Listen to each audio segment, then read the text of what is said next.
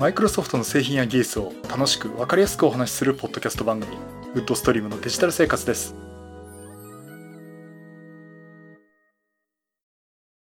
第641回目の配信になります。お届けしますのは木沢です。よろしくお願いします。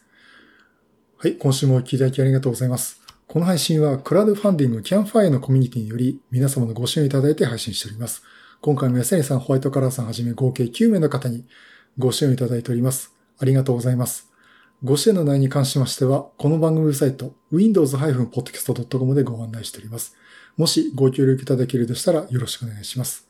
また、リサの皆さんとのコミュニケーションの場として、チャットサイト Discord にサーバーを開設しております。こちら、ポッドキャスト番組、電気屋ウォーカーと共同運用しております。よかったら参加してみてください。Discord サーバーの URL は番組ウェブサイトにリンク貼ってあります。えっ、ー、と、今週の話題はですね、あの、なんか前回、私、次回はマイクロソフトアカウントと Windows の同期についてお話をするみたいなこと言っちゃったんですが、えー、すいません。ちょっと別の面白い話があったんで、えー、ちょっと旬な話題なところもありますんで、えっ、ー、と、今回ちょっと話を変えてですね、またマイクロソフトアカウントの話は、まあ、次回以降で、えお話をしたいと思っています。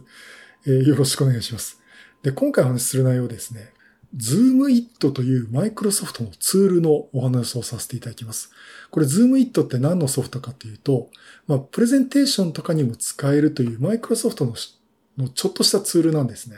特にインストーラーもなくてダウンロードして Excel ファイルを直接実行するようなものなんですが、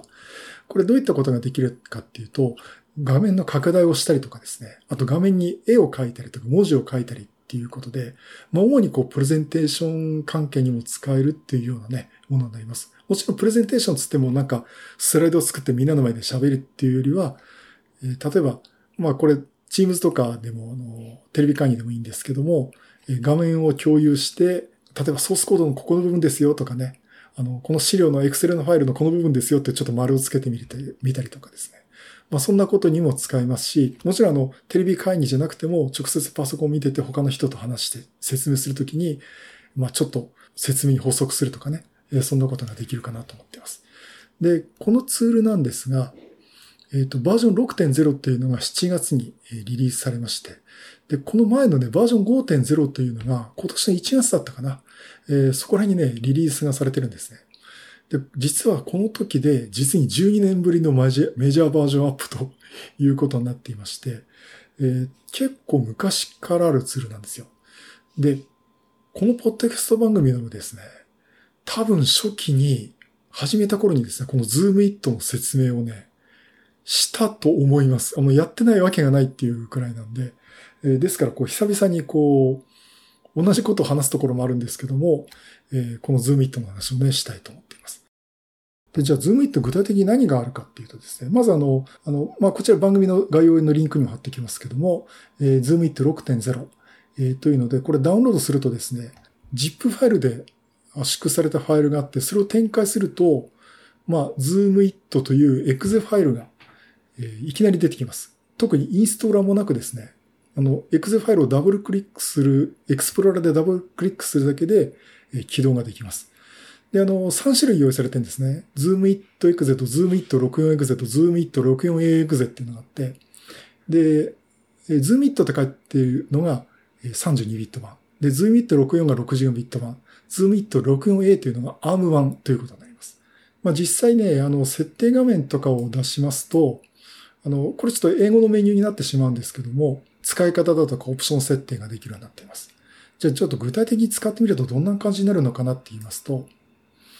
例えばですね、一回起動させると常駐します。で、えー、常駐させて次回起動時に自動的に起動するかどうかっていう設定もできます。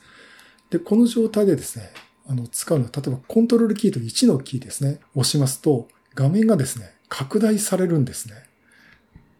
で、拡大されるんですが、あとはマウスホイールをスクロールすると、上の方にスクロールするとですね、画面がどんどん拡大される。で、下の方にスクロールさせると、画面が元の状態に戻っていくというところで、で実際その見せた人にこの部分ですって拡大して見せたいってことがね、できるようになります。で、一回解除する方はエスケープキーを押すと解除ができます。で、この状態と、あと画面に絵が描けるんですね。でもちろん拡大した状態でも絵を描くことができます。でもしくは、コントロールキーと2のキーを押すと、えー、画面にですね、色のついたポインターが出てきまして、えここでね、絵が描けるという感じになっています。で、この絵のね、このペンの太さもですね、細くしたり、太くしたりっていうことができます。で、基本的には青なんですけども、例えば R ってキーを押すと赤、P を押すとピンク、G を押すとグリーン、緑色ですね。えー、ということで、色も変えられます。これね、色が何色かあるんですね。赤と緑と青と黄色とオレンジとピンクということで色がえできます。あとは、シフトキーを押しながらマウスをドラッグするとですね、まあ、直線が書けるんですね。もちろん斜めの線も横にまっすぐ線も引くことができますし、あとはコントロールキーを押しながらマウスをドラッグすると四角い枠を書くことができます。あとはタブキーを押しながらマウスをドラッグすると円とかね、段円を書くことができます。あとよく図で示すときに、シフトキーとコントロールキーを押しながら線を引くとですね、マウスをドラッグするとですね、矢印を引くことができます。あとはね、テキストの入力っていうことで、コントロールキーと2を押した状態の描画モードの状態で T って押すとテキストが入力できるようになります。画面にですね、カーソルが出てきて文字を入力することもできます。一方でこういった画面に直接書くこともできますし、画面を真っ白にしてホワイトボードにして画面真っ白な状態でいろいろ文字を書いたりとかいうことができますし、ホワイトボードだけじゃなくてですね、K を押すとですね、今度は黒板になるんですね。つまりバックが全く黒の状態で、何もない状態で真っ黒な画面にして、ここにいろいろこう書き込みをするということができるようになっています。あとね、プレゼンテーションでよく使う機能として、あの、タイマーを表示させる機能があるんですね。えー、これがね、コントロールキーと3のキーを押すとタイマーがスタートします。デフォルトだと10秒、あ、10分のタイマーがスタートして、あとマウスのホイールを回転させるとですね、このタイマーの時間を変更させることができます。あとはこのライブモードっていうのがあって、実際その拡大しながら実際の操作を行うということができるようになります。まあ、といったところがですね、今までの Zoom It の機能だったんですが、この Zoom It 6.0になってからどういうことが変わったかというと、まず一つが Windows 11に正式に対応ということになったことと、あともう一個ですね、画面の録画ができるようになりました。これ今まで使ってた、えー、機能に加えてですね、コントロールキーと5のキーを押すと、画面の録画を開始してくれるんですね。で、コントロールキーの5を押して画面の録画を開始して、画面を止める、録画を止めるときはコントロールキーと5のキーを押すという形になっています。で、保存は、えー、ビデオフォーマットは MPEG4 ですね。で保存するようになっています。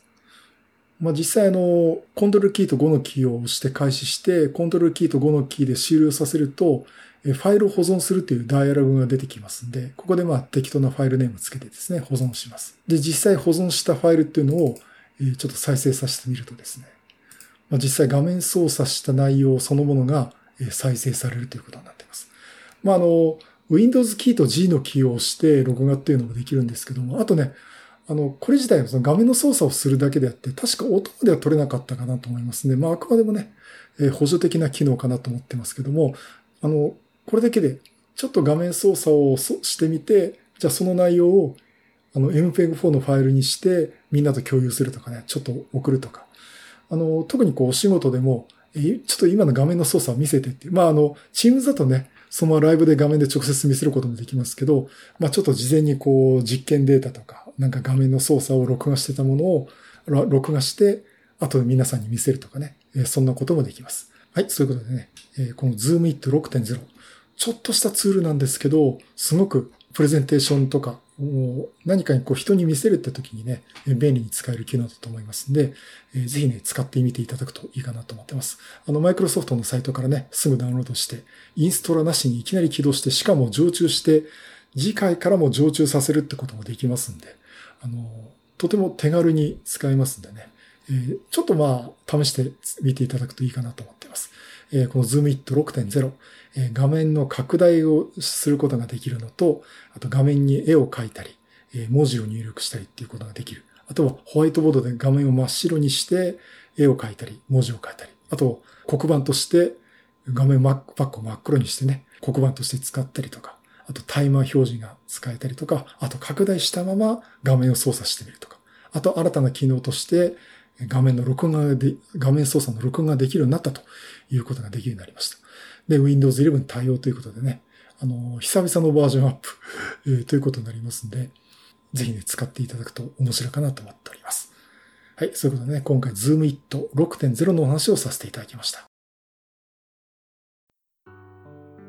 はい、第641回はマイクロソフトのプレゼンテーションツール Zoom It 6.0についてお話をさせていただきました。